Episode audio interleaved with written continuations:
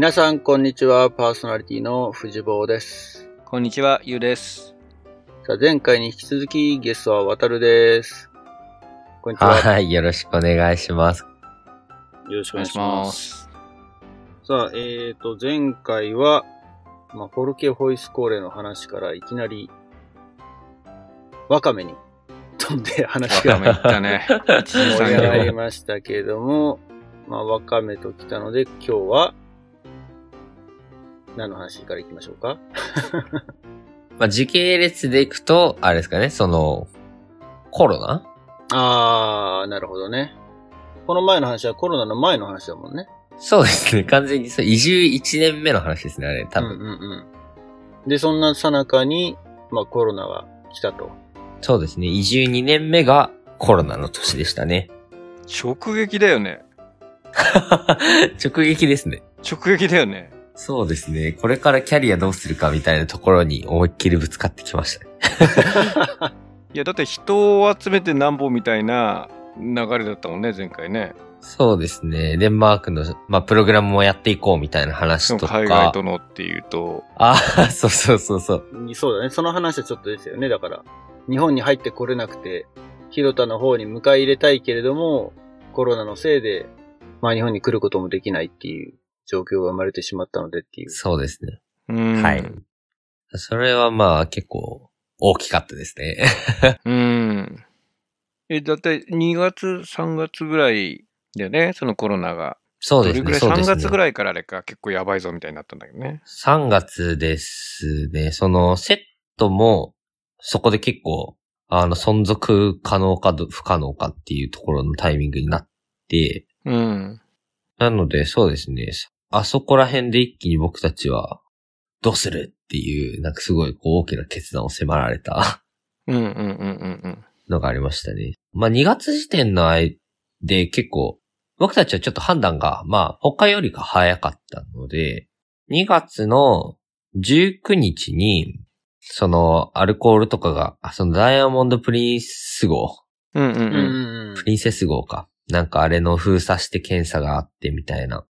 が2月19で、そこの時点では、こうどうするかみたいな、うちたちのそのセットの、ちょうど大学生の活動が、あの、やってたので、その、夏休みの春休みなんですよ。その CMSP ってあの、学生向けの研修プログラムとか、あと、えっと、その大学生が、その中高生のキャリア教育に携わるプロジェクトがあるんですけど、それが休みの時期にやるんで、ちょうど準備してたところで、2月3月ったら春休みだもんね。大学生は、ね。あ、そうです、そうです、そうです。で、その直前準備が2月やってたんですよね。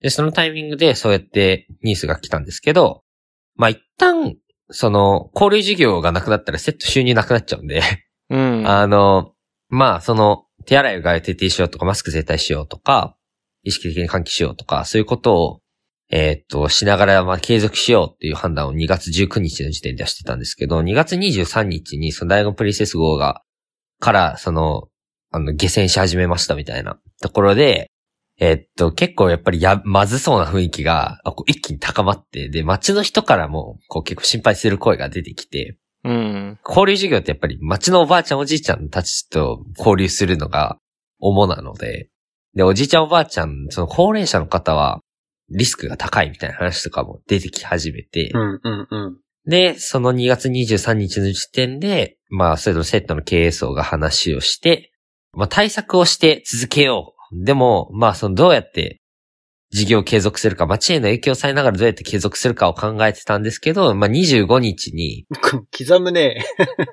あれだったんですよ。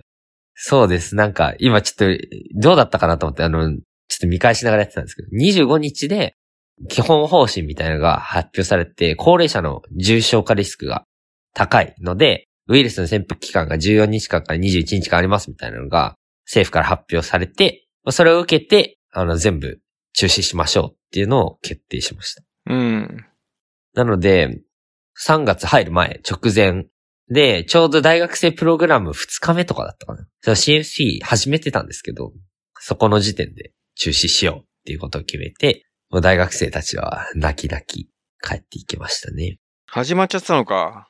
そうなんですよ。始まっちゃってたんですよ。あなので、どうしようかって言ってる時に、まあその、セットのまあ、こっちに移住してるマネジメント層のみんなが、大学生側にこう説明をして、うんスタッフたちは泣き崩れるみたいな、まあそうだよね。そういうところで、まあそうなったので、まああの、プログラム中止の対応と、高齢者の方たちとその接触をするので、その方たちに、あの、感染させてしまったらっていうことを考えたら、それがやっぱり一番恐ろしいことなので、まあ人命最優先ということで、で、そうすると、まあセットの主要事業が一気に 抜け落ちるので、あの、経営危機に陥るっていううん。のが、あの、本当にここの1週間2週間の間に起きて、あの、クラウドファンディングを立ち上げたみたいな。そっから1ヶ月間はクラウドファンディングを走りました。うんうんうん。まあでも2月の、いつ始めたんだっけな？2月の27か。に、25にその中止をして、2月の27に、えっと、寄付200万集めよう。で、まず開始して、29に達成したんで、1日とかで達成したんですよね、200万は。すごいね。そうなんです。いや、ありがたいことに。で、まあ、200万だと、えっと、でもまだその立て直しというか、え一旦その、今回入ってくる収入分だけは埋められたんですけど、これから入ってくる収入分とかそういうところが、えっと、埋められてなかったので、まあ、もう追加でもう600万、800万かな確か合計を、えっと、第二目標に設定して、で、まあ、そこを3月頭に達成して、うーん。なんとか生きながらえたっていうのが、ここの激動の、あの、2月3月でしたね。クラウドファンディングでそんだけ集まるんだね。うん。まあでも、その、成功するところと成功しないところはやっぱりあって、まあセットは、あの、そうですね、幸いなことにやっぱり、その応援者が多かったので、普段から。まあもともと都会の若者ですし、我々我々自身が。で、かなりソーシャルな活動をしてるのでで、そういう意味でやっぱり応援してくださる方々が、なんていうんですか、すごく強く応援してくれる人たちがいた。うん。で彼らに頼って、あの、まあ、手を借りたというのが、そうですね、ここのタイミングで。まあ、ここは本当に激動でしたね。ええそれって、そのクラファンの性質的には、何？少数の人が手厚くなのか、あの、たくさんの人が薄くなのか、どっち方面だったの？でも、多くあったと思います。あの、数は。もちろん、あの、大口で寄付してくれる人もいましたけど、うん。10万単位みたいな。とか、で、もう人もいましたけど、でも、すそれだけではなくて800万たどり着いたのはやっぱり、数は、それ相応にありました。じゃあ直接的な知り合いでな、無理くりじゃなくて、やっぱりそのコンセプトとか趣旨に賛同した人たちって感じ？でも直接的な知り合いが、でもまあベース大半であって、うんそのセットメンバーが当時300人くらいいたので、あそんないたんだ。はい。あのそこから、まあもちろんアクティブな層は、その中の3分の2とか3分の1とかだなんですけど、当時学生の、その、それこそ CMSP が、あの、途絶えて、その学生層も手が空いたんですよね。なので彼ら、まあ、その、プログラムできなくなってすぐっていうところでかなりメンタル的にはきつかったと思うんですけど、あの、動き出せる子から一緒に動いてもらって、その学生の中でまず認知を広げていってもらったりとか、うん。で、セット側の、そのまま現地に移住してるメンバーも、あと、東京にいるセットの社会人メンバーもいるので、そういう人たちの手も借りながら、あの、本当に地道に、あの、一人一人連絡取ったりとか、広報打ったりとかして、集めていったっていう感じです。結構そう、もうセット総動員で動いた感じじゃあの。もうドブ板なんだね。そうです。すごい。かなり地道にやりましたね、ここは。そこは、まあ本当に、なん、なんていうんですかね。いやまあ、嬉しいことと悲しいことと悔しいことと、なんか本当に毎日あるみたいな、そういううーん。感情の動く日々でしたね。で結構その、まあクラウドファンディングって、まあ、この街でクラウドファンディングできるのって、まあ僕らぐらいだったんですよ。その、この街っていうのはその、市という単位というか街という単位で見ると。うん。で、まあ何回かクラファンやってきてて、セットも。なので、で、その度一応成功してきてたんですけど、800万っていうのは結構一番今までの中で最大規模で、でもこう、なんて言うんでしょう。まあ日本でも昔あったじゃないですか、そのクラウドファンディングってなんだみたいな。うん。そんな、なんか、詐欺じゃないかみたいな、そういうやつ。うん。で、やっぱりここの街でそれがやっぱり起こってて、うんうんうんなんかなんだ仕事もなんか食いっぱぐれそうなら頑張って働けみたいな。うん。うん。仕事しろみたいなことを言われるみたいなことがあって、もうすごくそこは、なんかそう言われて落ち込んだりとか、泣いたりとか しながら、でもなんとか、そうですね、走り切ったみたいな感じでしたね。うん。寄付の文化がないからね。あんまりね、日本。そうですね。ないんですよね。なんで、なんか労働をしてお金を得るものだろうっていう、まあそういう価値観。で、しかもその労働っていうのもやっぱり、汗かいて、苦しいことを飲み込んで働くみたいな、そういう労働感で、働いてお金を得るものだろうっていうものが染みついてるので、まあもちろん全員じゃないですけどね。地方に行けば行くほどそうだろうね。おそらくね。そうですね。まあお金が、まあもちろん、その手に入れることが難しかった地域なので、まあそういうものも理解しつつ、あそこの価値観はすごくこう、難しかったですね。これでも日本全体にそういうの起きてるんだろうね。あの、ほら、生活保護とかがさ、自給してる人たちがバッシングされるみたいなのも結局そういうなんか、メンタリティが国全体にあるからなんじゃないかなと思うけどね。うーん。そうですね。お金というイメージだったりとか、まあ仕事、労働感みたいなものだったりとか、そこら辺がなかなかアップデートされないなっていうのは、勤勉に働く国民性がゆえなのかもしれんけれども、楽してお金を手に入れるっていう風に移っちゃうと叩かれやすいっていうのはあるよね。うん社会の風潮的に。そうでね。ですもそんな 楽じゃないよね。まあ、そうだろうね。そうだよね。楽ではないね。楽ではないよね今の聞いてる限り、多分、その費やした時間バイトしてもそれぐらい、ね、いっちゃいそうなぐらいみんなが動いたわけでしょ。いや、そうですね。いや、そうなんですよ。働けみたいな言われても。いや、これが仕事なんだよな、みたいな ところで。でも、こう、難しい。本当に難しかったですね、あそこは。うん。頑張ってるし、だし、なんかこう、自分たちがこう、なんかこう、楽したいとか、そういうこと一切ないし、でだし、この街のためになりたいから、こうして存続しようとしてるんだけどな、みたいなところとか、うん。やっぱいろいろな葛藤がありましたね。でも、まあまあまあそういうものも経って、なんとか生き残らせてもらって、こうして今があるという 感じですね。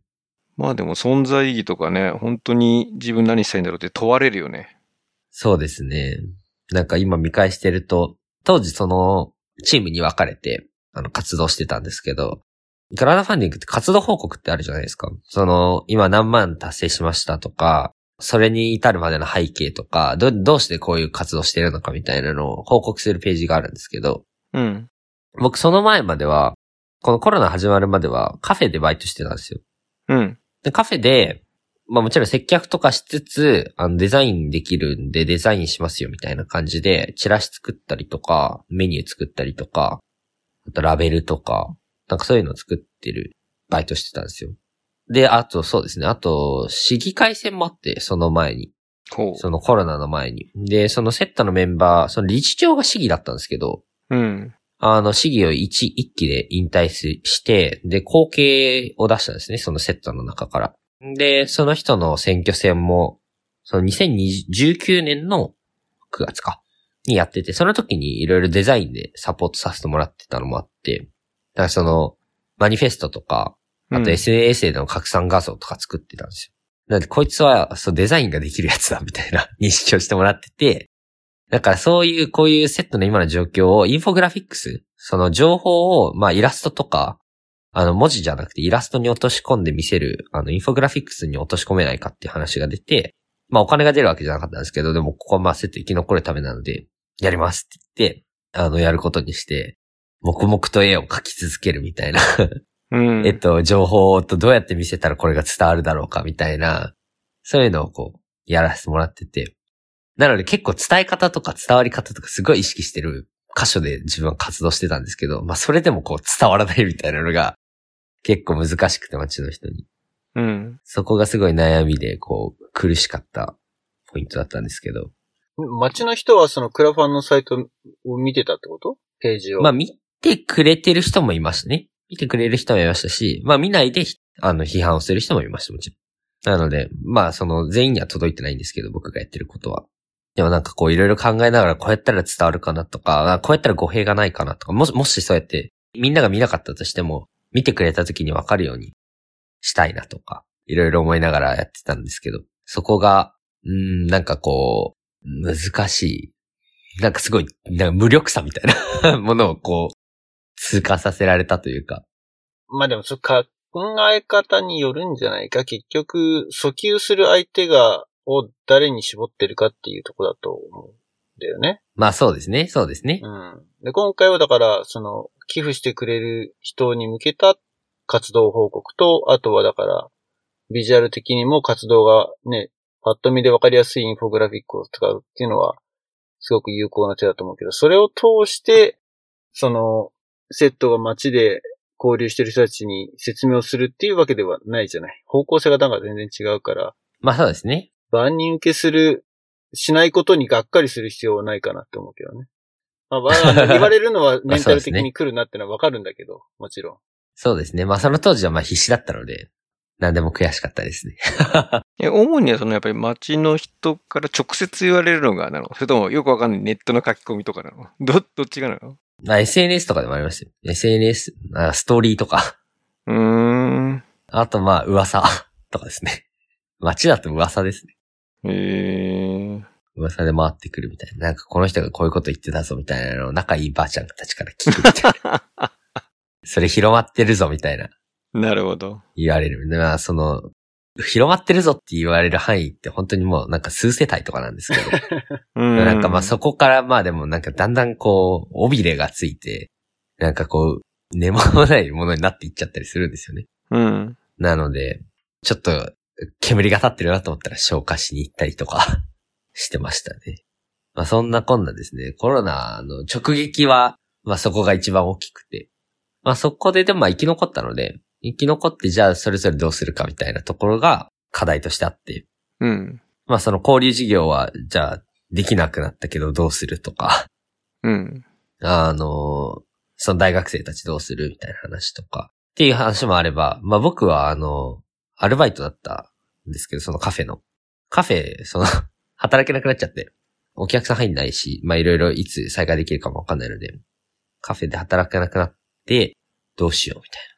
仕事ないな、みたいなところから、まあそのセットが、まあじゃあその仕事作るからって言ってくれて、あの個人事業主を、として、あの、一応独立みたいな形を、いきなり取って、で、そこでまあ、8月からデザイナーとして、もうデザイナーとして働いたことなんて本当にインターンの時、まあデザイナーしてましたけど、ちゃんとこう、10万とかうん万みたいな額のお仕事をいきなり背負うみたいなのはなかったので、うん。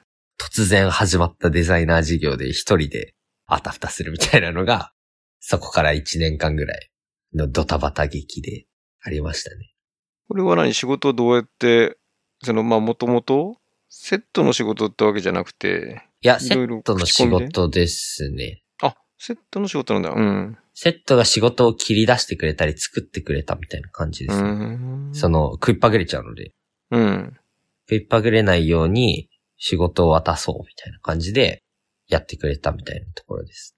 へなので、まあその、雇うっていう形はできないかもしれないけど、まあ個人事業主で渡すことはできるかもしれないってなって。うん。なので、6月にアルバイトを失って、7月、あ、8月か。8月に個人事業主登録してそのままデザインの仕事スタートみたいな。うん。感じでデザイナーとして突然キャリアを始めるみたいな。まあ突然。まあまあデザイン、まあデザイン学部行ってたんで、デザインやってたし、うん、まあインターンもしてたし、まあこれまでのバイトでもそうやってやってたんですけど、まあデザイナーの仕事って、なんやみたいな。あの、どこからがデザイナーの仕事で、どこまでなんだろうみたいなとこも何もわからず、工程の組み方とか、マネジメントの仕方とか、そういうのとか、全然わかんないまま始めちゃったので、すごい、あたふたしながら、働いてましたね。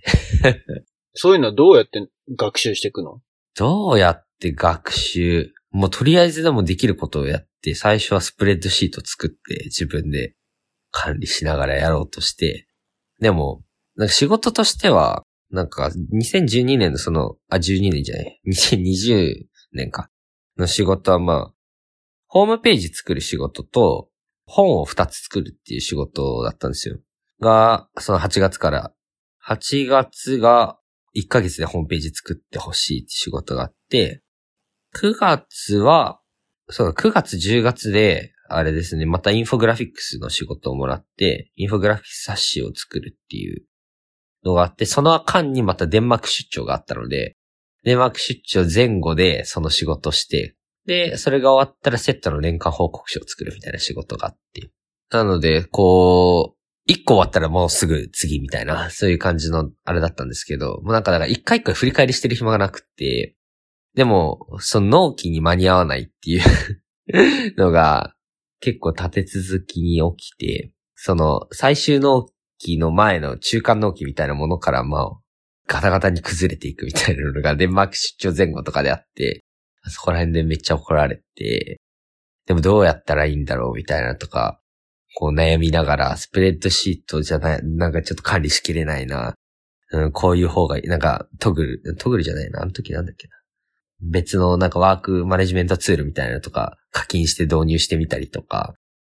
で、自分の中ででも、それでもうまくいかなかったりして、ちょっと知り合いが使ってるものを使ってみたりとか。でも、手を動かさなきゃ仕事進まないので、手を動かして、でもなんかスピードが遅くてみたいなのを繰り返しながら、なんか毎日泣きながら働くみたいな、なんかそういうのが、あの、12月まで。10月ぐらいからか。デンマーク帰国後ぐらいからが、完全にこう、メンタルブレイクの日々でしたね。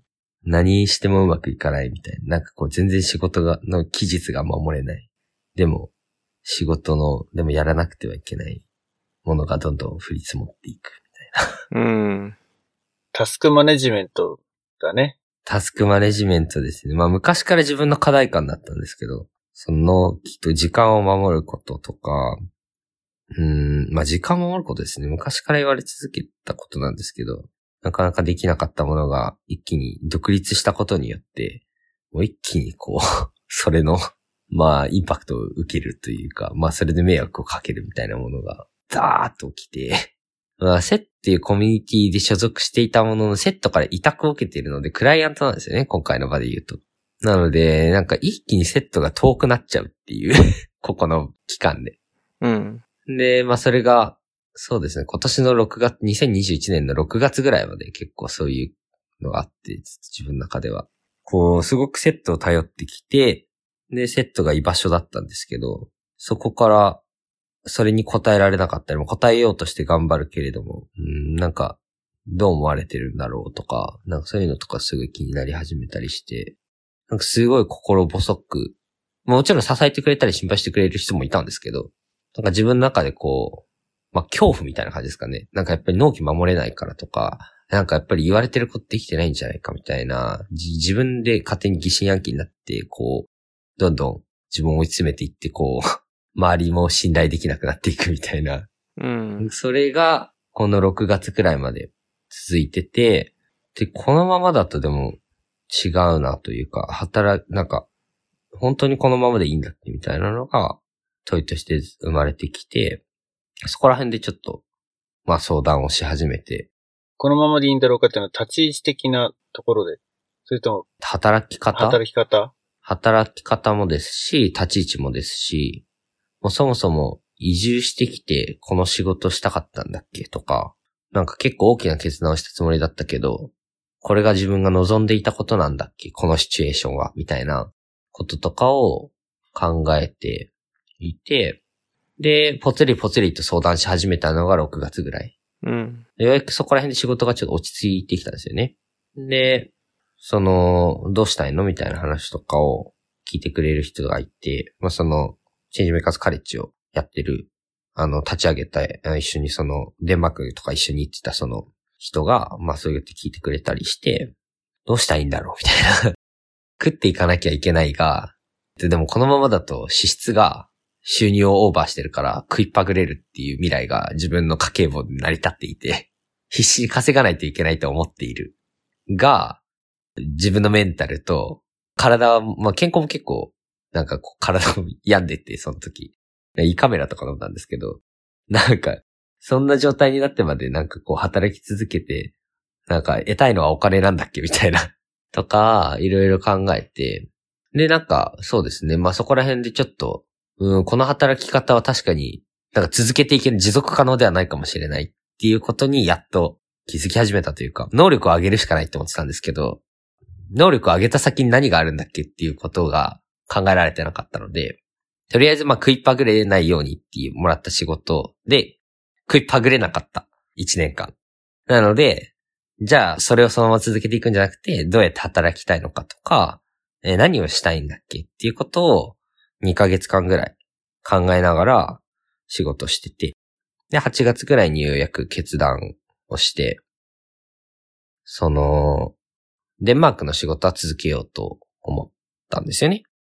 それはすごく面白かった。その移住して一番最初に託してもらった仕事で、コロナでできなくなっちゃってるけど、えっと、どうにか可能性を信じながら、これを実現にして、あの、形にしていくことはすごく面白いし、自分のキャリア的にも、まあ、キャリアというか、なんか、これまで築いてきた道の、なんか必然みたいな ものを感じた。国際協力じゃないけど、その、世界と繋がったりとか、そういう世界と田舎が繋がる、その瞬間を作ろうとする仕事なので、それは絶対に面白い。でも、まだ予算がついてこないっていう、そのお金がまだそこで生み出せない方ですよね。雇うだけ。僕を、あの、一人、これだけで、この仕事やるだけで僕が食っていけるだけの予算とか、お金をまだ作れない段階なので、他の仕事も必要。ただそれがデザインなのかで言うと、デザインっていう仕事は、確かに、えっと、まあ、スキルとしては持っているかもしれないけど、続けていきたいかもっていうと別に、そんなに熱意があるものではなかったり、まあ、求めてもらったり、なんかすごいわかりやすいじゃないですか。なんかその、これができるんだね、これが作れるんだねって見えやすいから、お願いもしてもらいやすかったんですけど。うん、でも、それで自分自身の何、この、今後どうしていきたいのかみたいなところが考えられてなかった。なんかこう考えられなくなっちゃうぐらい、切羽詰まっちゃうものだったので、デザインはやめるっていうことをそこで決めて、まあやめる、一旦休止することを決めて、じゃあ代わりに何ができるだろうかって言った時に、まあその CMSP っていう学生向けにやっていたプロジェクトを、まあ社会人向けに展開していっていて、行政職員、まあ前回も話しましたかね。その役所の職員さんたちが、本当は街の人と交流したりとか、あの、関係性を作りたかったりするけれども、役所仕事とか、あとまあ、ペーパーワークというか、その書類とか、そういうものが多すぎて、えっと、街の住民との関係性づくりができないっていうところに対して、そういう人たちに CMSP を行っていくっていうことをやっているんだけど、まあ人手が足りないから、じゃあそこに入らないかっていう話をもらって、じゃあやります。そこはすごく、えっと、自分が得意だった部分だったんですよね。ファシリテーションとか、あの、人とコミュニケーションをとって、まあコーチングっていう仕事の側面もあったりとか、自分が割と楽しみながら、自分も楽しく、でも、その、相手も心地よく過ごしてもらう接点みたいなところが、この仕事だったら自分はどうにか、自分を苦しめすぎずにできるかもしれないって思って、まあ、私 CMSP 好きだったので、やってみようと思って、その仕事に就いたのが、2000、そうです、今年の8月、9月からか。それが始まって、なのでその2本で仕事としては成り立たせる。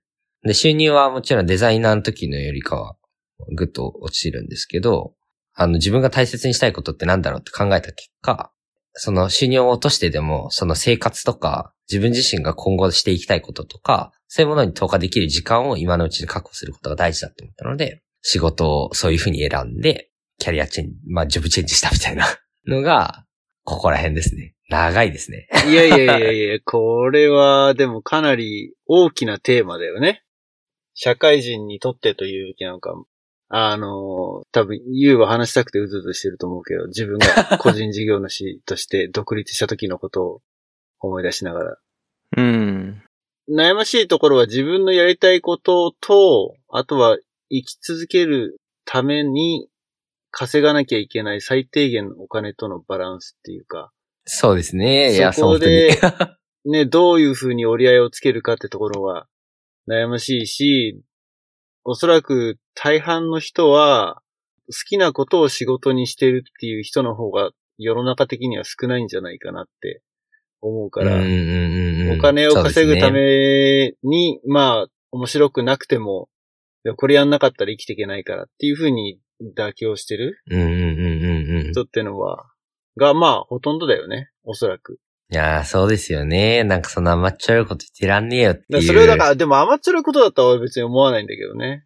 そう、だからそこを、そこを、自分をどう納得させるかってとこだと思うんだけどね。好きなことを仕事できちゃえばさ、それは、それに越したことはないと思うし、それが一番ね、理想形だとは思うしさ。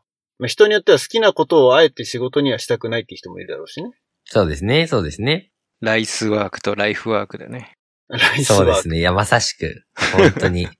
ご飯食べる話と、まあやりたいことというかね、人生をお金というよりは、やりがいを持って選ぶワークとっていう感じだよね。そうですね。独立する人って多分同じ始まり方なんじゃないか。ユウも多分そうだと思うんだけど、結局仕事をもらえなかったらお金っていうか食いっぱぐれちまうから、じゃあそこでうん。その時点で持ってる自分のクレジットを使って、クレジット、その信用を使って仕事をもらうなりする。でそれがだから、渡るの場合はまあコンスタントに生徒から仕事がもらえて、でそれはもちろんだからその今までの信用、信頼関係があったからそこにまあ仕事を振ってくれるっていうのがあったわけだけど、それのそうですね期待値と自分がそれに応えなきゃっていうのプラス、あれだよね。所属してたところから、その同じ方向から物を見てたものから急にいきなりこう対面になっちゃったっていう そうですね。そうですねところのギャップだよね。まあそれはでも面白いなと、まあ面白がっちゃいけないんだろうけど。いやいや、もう全然面白がってもらって、今は。いいんですけど、まあ、あの当時はそうですね。大変でしたね。なんかその、4月とかのタイミングで、その合宿みたいなのがあるんですよ。その広田に移住してるメンバーで。で、その、まあ、セットとか自分のこととか考える合宿があるんですけど、どうして自分はセットにいると思うっていう問いが、その今年の4月に、その合宿であったんですけど、答えられなくて、なんでいるんだろうみたいな。なんかこんなに好きで、セットなかったらここに移住してなかったはずなのに、セットにどうしていると思うっていう声に答えられなかったんですよね。それぐらい結構、なんかこう、ちょっと結構ビビってたんですよね、あの頃。ん？ビビってたというの？は何にビビってたの？あ、もうセット。セットから期待をもらってるけど答えられないっていうことにおそらく。それこそだから対面の関係性になってしまった時に、なんかいろんな人が怖くなってしまったり、今までだったらなんか勢いよと語れていた意義とか意味とかが語れなくなってしまったみたいまあでも、それはどちらかって言ったら、そのセットとの関係性というよりも自分の多分中の自信とかじゃない？な。あ、でもそうですね。そうです。うん結局、結局そこなんですよね。問われるのはね、なんか環境が変わったけど人が変わったというのも自分のあり方によってそこが世の中変わって見るからね。いや、そうですね。ビビってたっていうのはだから本当にそこで、勝手にこう、だから怯えてしまって、自分の方から。うん。閉ざしちゃったんですよね、きっと。心を。なので、このままでいいのかっていう問いが、まあ、それぐらいから、ポツポツと生まれ始めた感じでしたかね。うん。まあでも、それでも一人でそうやって消化して、サバイブしてるからすごいよね。まあ、まあ、一人じゃないですけどね。あの、本当に、まあ、話聞いてもらって、あれだったので、なんやかんやその食いつなぐための仕事をもらってたので、まあ、そのため、なんか、そうやって話してはいたんですけど、でもそれ以上の話を聞いてくれたんですよね。うん。彼らが。なので、本当にこのままやっていきたいの？みたいな話とか、いや、見るからに大変そうだよねみたいな話とか、そういう話とか、雇用の話とか、いろいろ、その、考えてくれて。で、僕自身もやっとそういうものを、そういう言葉を投げかけられた時に、あ、そっか、みたいな。なんか、その選択肢が見えたというか、のがあって、すごいこう悩ましかったんですけど、仕事の選択は、なんか受けてたものを断る話なので、次は、そのデザインをしないとか、うん。あの別の仕事も、マーケティングの仕事もやらせてもらってたんですけど、マーケティングの仕事も切り出してもらったんですけど、結局やりませんっていう、ここでやめますみたいなことを、まあ自分の方から伝えたりとかししたので、なんかすごい申し訳なさとかあったんですけど、でもまあ長期的なものを考えると、今ここでやめた方がいいなっていうことを、まあそうやって考える機会をもらったので、考えさせてもらって決断して、仕事を変えていったっていうのが本当に今年の中旬、うん。夏でしたね。比較的最近だよね。いや、比較的最近ですね。うん。比較的最近ですね。ほんと数ヶ月前。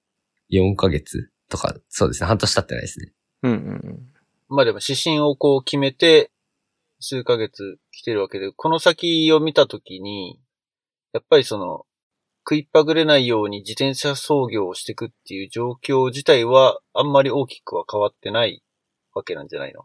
えっと、雇用の形は変わってないんですけど、雇用というか、個人事業主であることには変わってないんですけど、えっと、成果報酬で今まで働いてたんですけど、デザインの時は。じゃなくて、定期でもらうことにして、まあ月額いくらあ、なるほどね。でもらうっていう形の仕事に変えました。で、その中でデンマークの仕事と、えっと、社会人向け研修の仕事をしていくっていう。なので、いくらいくら稼がなきゃこの時までにっていう、そういう思考ではなくなったので、それは大きな変化でした。うんうん。まあ安定した収入っていうか、定常的な収入が入るようになったっていう。そうです、そうです、そうです。なので、まあ、その額としては本当にやっぱり、まあ、東京とかで働いてたりとか、まあ、新卒みたいなものと比べると小さいんですけど、まだ。でもまあ、田舎なので、ローコストで生きていけるんですよね。まあ、生活費とか、家賃とか、めちゃくちゃ安いので、まあそこで、まあなんとか、その額でも生きていけるっていうところで、まあその生きていくのに必要な最低額で今、もらって生きてるっていうところですね。なのでまあ今後は、まあ上げていく方方向を考えなくちゃいけないんですけど、一旦今はそこにしようっていうことを決めました。いや、なんか、あるべき 話だよね。あるべき話 いや、あの、ね、個人事業主して独立するあるあるだけど、うんうんうん。まあ、ある程度、まあ最低限の固定的なものは確保しつつ、成果報酬系に挑むっていうのは、メンタル含めて、めちゃめちゃ大事な、あの、セオリーというか、うんうんうんうんうん。結構やっぱりやられたり、あの、うまくいってない人はなんか、まあ営業をやったことない人が、まあ、独立でいきなり成果報酬に近い形のビジネスモデルにチャレンジし、アスリートともに回らなくなり、散っていくっていうのはよくある。いや、まさしくですね。うん。まあ、なんていうのかな。あの、相談してくれたらよかったのになっていう、今日は、オチかな。いやいや別にあのそそそれが短ければよかったとかが、な、ない方がよかったではなく、今もう立ち直ってるので、あの、ことなきを得たというか、あの、そうですね逆に。こういうトークができることが 財産であり、今後の強さになってくると思うの。その、そこを知ってるというか、あの、やっぱり波はあるからさ、人生。まあそうですね。うん。で、あの時よりはマシだみたいな、あの、結局あのド M 理論になっちゃうんだけど、あの、あの時、あんだけきついの耐えれたから俺大丈夫だみたいな変な自信になるじゃん。うん。そうですね。まああれよりはひどく。くないなみたいな。あの、極端な話ね。そうですね。だからそういう経験値を今若い時に積むというのは、まあ長い目で見れば財産なので、そこはなんかその回避する方法を、テクニックを教えたところで、あのね、その逆に苦労するっていうチャンスがなかったかもしれないので、うんうんうんうんうん。そうですね。まあそういう、でも一つノウハウとしてね、やっぱりその固定と、あれをハイブリッドにするとかね、成功して全振りして、まあ、ある意味、ギャンブラーに近くなっちゃうからさ、その来るか来ないか分かんないのに、かけるみたいなさ、例えば。そうですね。で、ちょっと焦るとさ、その、まあ、ある意味、自分の背伸びしたり、できなそうなことに手を出して余計回らなくなるとかさ、やっぱり焦りが良くないからさ。そうですね。まあでもそれをね、あの、逆に決断ってすごい大事で、やっぱり何を断つかなので、あの、捨てるものを決めるっていう。そうですね。ここは本当に痛感しましたね。そうそうそうそうそうそう。まあでもな何もない時はもうやるしかなくて、あその経験値うんうん積むのがいいんだけど、やっぱりある程度その戦略性っていうかね、やらないことを決めていくっていうのが大事になってくるよね。そうですね。いや、でもすごいいい経験じゃんね。まだそれをね、若いうちにできるっていうのは、一つうん。メリットっていうか、でも本当渦中に入っちゃうと、人に会うのもね、億劫になったり、自信がないと 相談もできないみたいなね、このスパイラルに入りやすいよね。そうですね。そうそうそうそう。コロナだったので余計しかもなんかこう在宅で仕事するとかもやっぱりあったので、うんまあ、。余計こう入、なんか深みに入っていった感はありますね。うんうんうんうん。もう、飯食うお金が稼げなくなって、1ヶ月ワカメだけ食って生活してましたとか、そういう話かなって思 思って？オチかな。まあ、でも最悪というか、でもあるんですよね、この街。この街で、そのセットの中でも移住、一番最初に移住してきた人とか、まあ、まあ理事長なんですけど、一番最初が。で、その後に移住してきたメンバーとか、それがまあカレッジ作った人なんですけど、あの、まあ彼らとかでも本当にそういう感じ、居候させてもらったりとか、あのお裾分けとか、食べなさいって言われておばあちゃんとこで、なんか呼ばれて食うみたいな言ってたみたいな。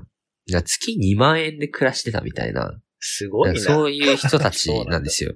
うん。なんで、まあ彼らの体感値としては死なないっていううんうんうんうんうん。のが、まああるんですよね。あるんです、おそらく。めっちゃ大事だよ。うん。まあすごいですよね。だからまあなんかベーシックインカムじゃないですけど、あの、その、し仕事なくても保証されている死なないっていう生活が、この田舎には残ってるんだっていう、そういう多分自信みたいなものがあるんですけど、うん。まあ、いかんせん自分はでもその、そこまでの感覚がなかったというか、まあ確かに、あの、支えてもらえる人はいるし、あの、ご飯食べなさいって言われたりとか、お裾分けもらったりとかもするんですけど、なんか、死なないまでの感覚は持っててなかったんですよね、あの時。まあ死なないというか、でも答えなきゃみたいな気持ちが強かったのかななんか、知らないかもしれないんですけど、でもなんかその、この期待に応えられなかったら、なんか死、死に近いものが待っている感覚がうん。まあ当時はあったような気がしますね。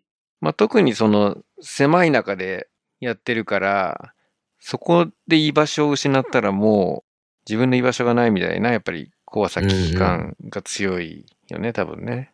そうですね。そうですね。うんそこは本当にありましたね。その食えないというよりは、その居場所がなくなる怖さみたいな。うんうんうんうんうん。うん。そこは怖さとしてあったんだろうね。そうですね。肉体的な死を感じるよりも社会的な死を感じる。そっちそっちそっち。だってさ、2万円だったら1日あれだよ。あの、週末休んでも1日1000円稼げば生活できるわけでしょ？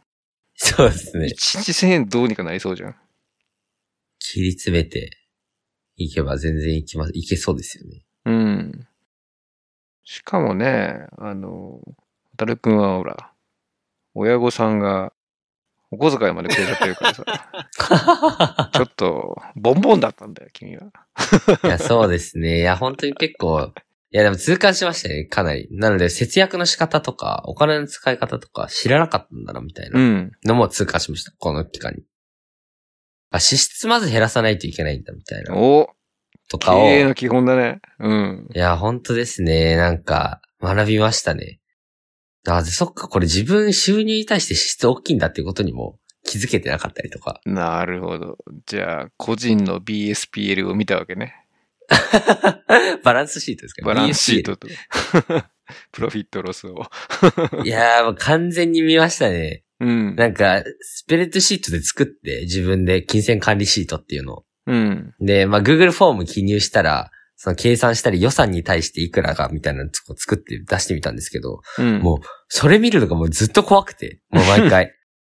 いや、もう私支出してるやんみたいな、まあ、車持ってたんで僕、個人で。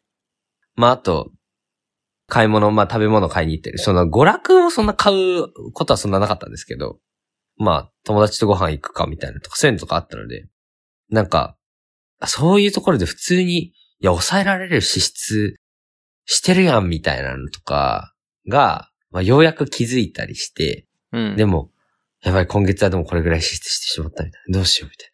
これが稼がないといけないのに、みたいな。うん。怯える。金銭管理シートを見て怯えるっていう。そこのプレッシャーもありましたね。なるほど。まあまあまあ自分の、まあ要は支出を抑えろよって話なんですけど、まあそれを言われて、あ、そうかって気づいたっていうのが今年の初めかな。おいや、なんか学び深かったですね、コロナ。ー。なるほど。まあ会社、まあ会社人っていうんですか、その、一回も正規雇用されたことがない身の中で、なんかこういろいろ自分のあり、まあ働き方、あり方、お金の使い方、なんかいろんなものをこうなんか、こう急激に叩き込まれた、超絶ハードな研修みたいな感じでした。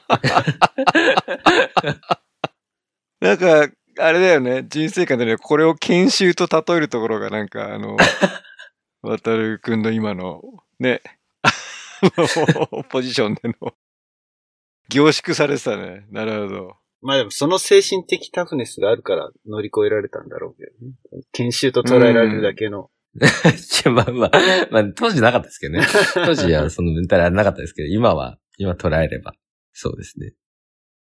毎回本当にゲストに来るたんびに、濃い話をね、展開してくれる渡るですけれども。そういう意味ではね、その、なんていうのかな、その、ちょっと世間知らず的な、あの、自由奔放な、渡るくんの凄さみたいのもあって、やっぱり、機動力が半端ないじゃん。あとその直感で動くところとかさ。ああ、そうですね。だそれはそれでまたすごい、あの、まあ、武器というか、逆になかなかね、踏み出せなかったり、うんうんうん。チャレンジ、えーし、しないというよりは、まあ、あの、そういった、やっぱり動くといろんなものにぶつかるからさ。そういうのが動きまくってる結果、ぶつかったっていうか、だ多分、その、前回の収録で聞かせてもらった、多分、フジボーンも俺もこれどうやって食ってくのかな、みたいな、あの、すごい疑問とか謎があり、すごい楽しみにしてて、蓋開けたらやっぱり大変だったかっていう。いやでも、なんかそこからどうね、まあさっきのほら固定にしましたとかね、その最低のところからまた立て直して、ここからね、あの、いろいろまだチャンスを見つけて広げてきましたみたいな、あの、方に行くからさ。まあ、ある意味、得意よ、俺、そこ。だ結構そうね、あの、聞いてて思ったのはやっぱり、まあ、藤本もさっき言った手に職とかいろいろね、なんかコアになるものっていうのはあったけど、やっぱり営業のスキルとかノウハウを持ってると、あの、押し売りとかじゃなくてね、うんうんうん。まあ結局営業で僕の捉える営業ってまあマーケティングも入ってるし、やっぱりね、マーケット見ないと売れるものをね、なんか売れないものをなんか一生懸命高く売りつけるとかではなく、やっぱりマーケットのニーズとそのできるものをマッチングして、当然自分の時間を売るのか、まあ、自分の例えば人脈とか情報を売るのかとか、そのまあやっぱり役に立ってありがとうが、あとお金になって帰ってくるっていう捉えれば、やっぱりありがとうを集める話じゃん。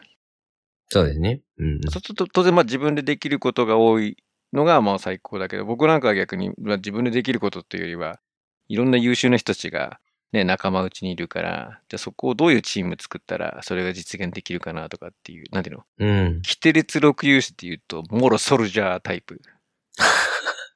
やっとなんか、この、2エピソードの中で初めてラボっぽい話がやっと出てきた。もう原点戻したよ、これ。あのー、アナザードーンリスナーね。結構ラボ関係者聞いていただいてるから。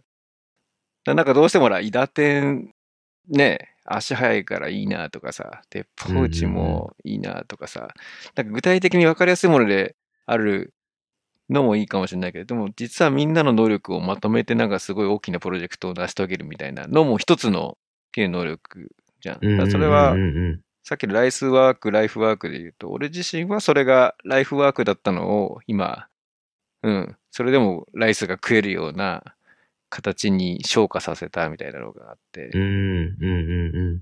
でそのプロジェクトをきちんと、まあ、まずは作る、見つけてくる、もしくはそういう相談をもらえる人になる。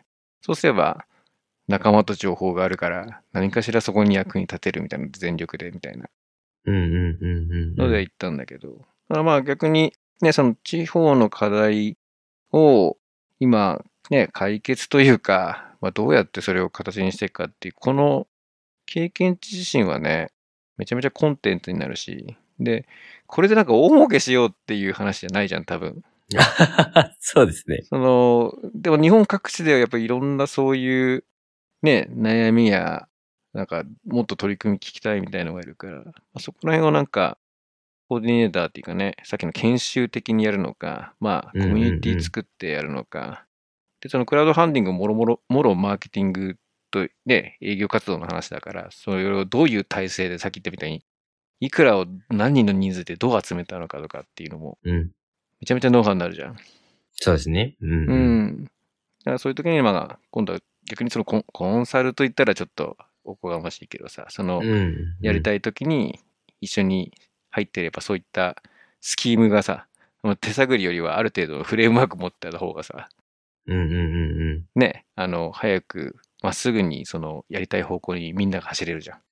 うん。うんうんだから絶対あの、その経験値は無駄にならないし、まあどうマネタイズしていくかっていったところをお金にしていくか。そうですをうまくね。コツさえ掴んでいけば、ね、なんとなくその、ステップが見えてくんじゃないかと思いましたよ。ありがとうございます。なんか、藤尾が トス上げてきたから一生懸命打ったんだけど今いや、でもほら、大丈夫よ、渡るはあの、ね、ここにしっかりとしたメンターさんがいるから。いや、本当ですよね。ちゃんと耐えればよかったですね。そうそう、だから、コツとすると必ず俺はやっぱりメンターは置いてて、うんうんうんうん。ねその、まあ、特定の誰かをというよりは、まあ何人かやっぱり何かあったら相談できる人みたいなのは作っておいて、さっきのメンタリティもそうだけど、やっぱり、その、下がった時にどうすれば、そのさ、さ、もっとどんどん深みにはまって下がんないかとか、うんうんうんうん。まあやっぱりリフレッシュを入れるとか、ひね、そのコロナと言いつつやっぱり人と会う、まあ今回 Zoom とかを使ったりね、まあ手段はあるけども、どう人とつながって話聞いてもらうかみたいな、その壁打ちしてもらうかみたいなのは、まあまあ、絶対に、あの必要だと思う。あった方がいいレベルじゃなくて、必要な、だと思う。そうですね。やっぱりバロメーターっていうかね、なんかその、まあでもこのアナザードームもそうかもしれないね。やっぱ藤坊とで月に2回話せるっていうところで何かね、まあインプットとアウトプットができる場があるっていうのはすごい、実は大事だったりするかもしれないし。どう？ちょっと今、アナザードームを、ちょっとすごいいいものに はい、したんだけど。いやでもまあまあ本当にそういうリズムってあるじゃん。大事じゃん。うんうんうん。うん。だすごいそういうことが、なんかなんていうの？ただ、あ、そういうもんなんだというよりは結構、あ、そうだよねみたいなのになってくるじゃん。その情報もアンテナが立ってくるから。やっぱり見えるものと入ってくる情報が変わると思うんだよね。その開けると。うんうんうんうんうん。うん。いや、楽しみだね、またね。そうですね。ちょ、次は、また別の方向で開花してる状態で会いたいなという。いや、あるんです。一応、もう、ちょっと1時間経っちゃったんで、もうあれなんですけど。いや、ちゃんとタイム話せないな。タイムマネジメントしてくれた。話せないなと思ったんですけど、でも、そうです。あの、まあ、自分デザイナーとして仕事してきたけど、まあ、一旦1年間。でもデザイナーじゃなくてアーティストでいたいんだなっていうのが結構やっぱり自分は大きな気づきであって。やばい、その話超したい。その話超したい。アーティストだったんですよ。そこに向けて、あの、作品を作るために、月最低額でもいいから、そっち側の時間を作ろうと思ったので、なるほど。そっち側のアーティストで、アーティストを、やっぱり2月までちょっと先に1個作ろうと思っているものがあったりするので、そういう意味では、そういうものとかを成し遂げて、そっち側のアーティストの方を強めて、なるほど。たら嬉しいですねデザイナー、アーティスト話ね。大好物だよ、それ。うんいや、今度はもう3年も空けないでね、また来てもらおうかなって。ねうんまあ1年ぐらい、1年弱ぐらいでも。いや、ぜひぜひ、楽しみに。いやー、すごい。2021年締めくくったね。そうだよ、これ今年最後のエピソードだ、そういえば。ね。あうんあ、いや、流行るポジションいただきまして。ありがとうございます。うんいや、でも、すごいですね。すごい。ありがとうございます。もう、楽しいですね。他の人の参考になる生き方かっていうと、そこはちょっとわかんないけれども。ええいや、なかなか、参考にはしない方がいいかもしれない。参考にはしない方がいいかもしれない。面白がってもらえたらいいですね。まあ、あの、アナザードーンとしては、まだまだ、あの、追いかけていきたいと思いますので、追いかけます。ストーカーとかそういう意味じゃなくてね、いやいや。いや、もう、嬉しいです、定期的。に遊びに来てください。ありがとうございます。ぜひ。はい、ということで、えー、2021年、締めくくりですね。うん。えー毎年なんですけども、1月1日の配信はお正月休みいただきますけれども、えー2022年はまたいろいろ新しいニュースがあったりとかですね。ちょっと今は、うんうん すごい含みを。含みを持たせていっとくけど。まあちょっといろいろね、あの、今分かってる中でもいろいろ新しい、あのー話題があったりもするので、2021年、アナザードーンを聞いてくださった皆様、えー、リサの皆さん、ありがとうございます。引き続きですね、2022年もよろしくお願いします。えー、キャンプファイヤーコミュニティというところでサポータープログラムというのを用意しています。今日、この後どうするかな？アフターショーを撮ろうか？ね、うん最後。うん。えー、サポーター向けの限定エピソード、えーアフターショー、ビフォーショーなどを、キャンプファイヤーコミュニティの方で毎月500円という、えーサブスクライブ形式のものと、あとは、えー単発で購入できるオプションと用意してますので、えー、渡るのね、今、クラウドファンディングで800万とかそんな話ありましたけど。そんなのに比べてもうね、500円。チャリンとちょっとね、いや、大事ですね、えーそういう積み重ねが。ぜひ、サブスクライブしていただけると、えー僕らの活動を支援するという形になるので、よろしくお願いします。あとは Facebook ページ、えー Twitter の方もやってますので、ソーシャルメディアで、えー、like、フォローよろしくお願いします。えー前回、今回と2回にわたり、渡るにゲストに来ていただきました。ありがとうございました。ありがとうございました。ありがとうございました。それでは、リスナーの皆さん、良いお年を。ごきげんよう。良いお年を。バイバイ。バイバイ。